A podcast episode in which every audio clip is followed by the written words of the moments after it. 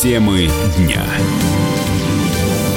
Вы слушаете радио «Комсомольская правда» в студии Игорь Измайлов. Следственный комитет раскрыл дело об убийстве главы Ингушского центра «Э». Как сообщил официальный представитель ведомства Светлана Петренко, спецоперация была проведена сегодня в Москве и Ингушетии. Она отметила, что задержаны шестеро подозреваемых. Следственным комитетом и ФСБ России во взаимодействии с МВД и Росгвардией пресечена деятельность организованной преступной группы, совершившей 12 января этого года нападение, а 2 ноября убийство начальника Центра по борьбе с экстремизмом МВД России по Республике Ингушетия Ибрагима Эльджаркиева. 6 декабря в Москве и Республике Ингушетия проведена спецоперация, по результатам которой задержан руководитель организованной преступной группы Хасан Паланкоев и пять его соучастников. В настоящее настоящее время продолжается розыск других лиц, причастных к нападению. Ибрагима Эль-Джаркиева и его брата убили в Москве 2 ноября. Два свидетеля видели преступников и описали их. Позже был задержан предполагаемый сообщник убийц, но его отпустили после допроса, поскольку его причастность к преступлению так и не подтвердилась. Через две недели Басманный суд столицы заочно арестовал жителя Ингушетии Курейша Картоева. Ранее сообщалось, что мотивом преступления могла стать кровная месть. Соединенные Штаты расширили санкции против России. Под удар попадают 17 физлиц и компаний, которые, по версии американского Минфина, связаны с киберпреступлениями. Речь идет о российской компании Evil Corp. Она ответственна за разработку и распространение вредоносного программного обеспечения, добавили в ведомстве. По версии обвинения, русские заразили вредоносной программой сотни тысяч компьютеров по всему миру. Такие вот. Жертвы атак потеряли, как они считают, в общей сложности более 70 миллионов долларов. На прямой связи со студией сейчас политолог, американист Максим Снельников э, Аришак. Максим, здравствуйте. Здравствуйте, только Михаил. А, и, простите, Михаил, оговорились. Новые санкции э, действительно ударят по нашим компаниям или, в общем, э, как-то показательная порка и так вот формально это все? Ну, во-первых, я сразу хочу сказать, как в свое время Катон-старший говорил постоянно про карфеоген мест. Вот я хочу сказать, что э, санкции имеет право накладывать только ООН. Все, что остальное, все это от лукавого и называются не санкции, а недружественные шаги одного государства по отношению к другое. Я считаю, что вот эта вот терминология, когда мы сами себя постоянно повторяем санкции, санкции, санкции, и таким образом сами себя приучаем, что вроде как это нормально, что вроде как-то это действительно как-то соответствует какому-то там международному праву. Так вот это неправильно. Это политика одного государства против политики другого государства. Что же касаемо непосредственно вот этих вот самых э, недружественных шагов или ограничительных мер, там как угодно называйте, то э, вам э, не приходило в голову, что, в принципе, э, можно вот эти вот, э, сказать, меры, которые были с такой помпой заявлены, да, их можно было, например, э, сказать, объявить одномоментно и сразу, а не рубить, что называется, хвост э, по частям.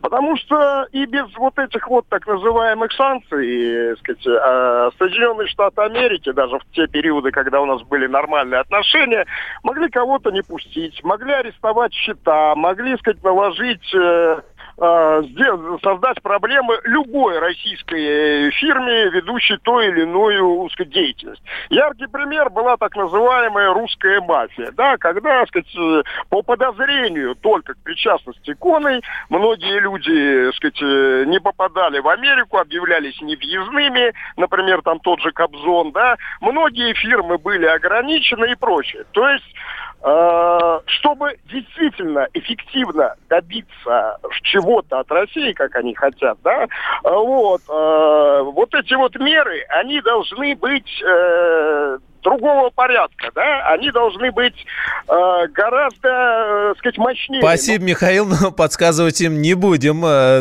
Политолог-американист Михаил Снельников Глава «Нафтогаза» заявила о взыскании более 2 миллиардов долларов с «Газпрома». По словам Андрея Коболева, это почти половина, 45% всей компенсации, присужденной Украине в арбитраже в феврале прошлого года. Таким образом, сумма почти полностью попала в госбюджет страны. Коболев также напомнил, что сейчас «Нафтогаз» э, пытается взыскать оставшуюся часть суммы. Киев планирует получить еще около 3 миллиардов долларов. Если российский «Газпром» не вернет деньги, украинская компания получит разрешение местных судов на продажу активов активов российской компании. Руководитель Центра политэкономических исследований Института нового общества Василий Колташов считает, что Украина намеренно пытается выйти на конфликт. Но позиция украинских газовиков состоит в том, чтобы Россия платила деньги в любом случае. И чтобы пересмотреть контракты и вызвать целую лавину пересмотров контрактов с Российской Федерацией на основе стокгольмского арбитража. То есть никаких сделок с Россией, никаких выгодных предложений по газу не принимать. Пусть за все заплатят домашние хозяйства и производственные предприятия, пусть платят, их убытки не важны, они хребет такой имеют, что выдержат и еще, и еще, как и зиму без газа могут выдержать, и выдержат, и все вытерпят. Вот позиция украинских, украинской стороны, где конфликт – главная цель, по сути. Не газ, не выгодное получение газа, а обострение ситуации. Они это обострение, конечно, получить могут. Дело не, не хитрое. Испортить отношения всегда можно. Но дело-то в том, что последние несколько лет росли торговые связи России и Украины. Несмотря на все политические сложности, сложности в риторике, товарооборот увеличивался. И это отражение естественности, естественных отношений э, Москвы, даже не Москвы, а России и Украины как рынков. Поэтому вот это нынешнее стремление обострить все и заставить население Украины, украинские предприятия платить за эту политику обострения во что бы то ни стало, она губительна. Стокгольмский арбитраж в декабре 17 и феврале прошлого года вынес решение по спорам «Нафтогаза» и «Газпрома» о контрактах на поставку и транзит топлива. Если по иску о контрактах на поставки, на поставки суд принял решение в пользу «Газпрома», то по иску о контрактах на транзит он присудил «Нафтогазу» более 4,5 миллиардов долларов. Ну а действующие контракты на поставку и транзит российского газа истекают уже в конце года в России выросло число телефонных мошенничеств. Как сообщает коммерсант, Сбербанк с начала этого года получил уже 2,5 миллиона жалоб на звонки под видом службы безопасности банка. По сравнению с 2017 годом количество таких обращений выросло аж сразу в 15 раз. Причем это тоже, видимо, не окончательное э, число, потому что многие случаи просто неизвестны. Люди не звонят в банк, не обращаются, не рассказывают о э, подобных звонках э, непосредственно в службу поддержки. При этом такие звонки говорят, что самая распространенная схема кражи денег с карт. Еще один способ – опросы от имени банка. На прямой связи со студией сейчас руководитель аналитического центра «Зе Курион» Владимир Ульянов. Владимир Владимирович, приветствуем. С чем связан такой резкий рост? Неужели это успешный способ вытягивать деньги? Ну, смотрите, то, что касается сбора статистики, не стоит относиться к этим цифрам очень, э, скажем так, доверительно, я бы сказал, потому что та статистика, которую мы или коллеги могут собрать, фактически она ну, базируется на той или иной методике э, сбора данных. А реальная цифра, вот что происходит, как вы правильно сами заметили, а большинство же вот таких случаев, оно не попадает ни в милицейские сводки, ни в банки, не всегда, к сожалению, об этом узнают. Бывает, деньги воруют, уходят куда-то на другие счета, а ни банк, ни сами владельцы денег об этом не знают.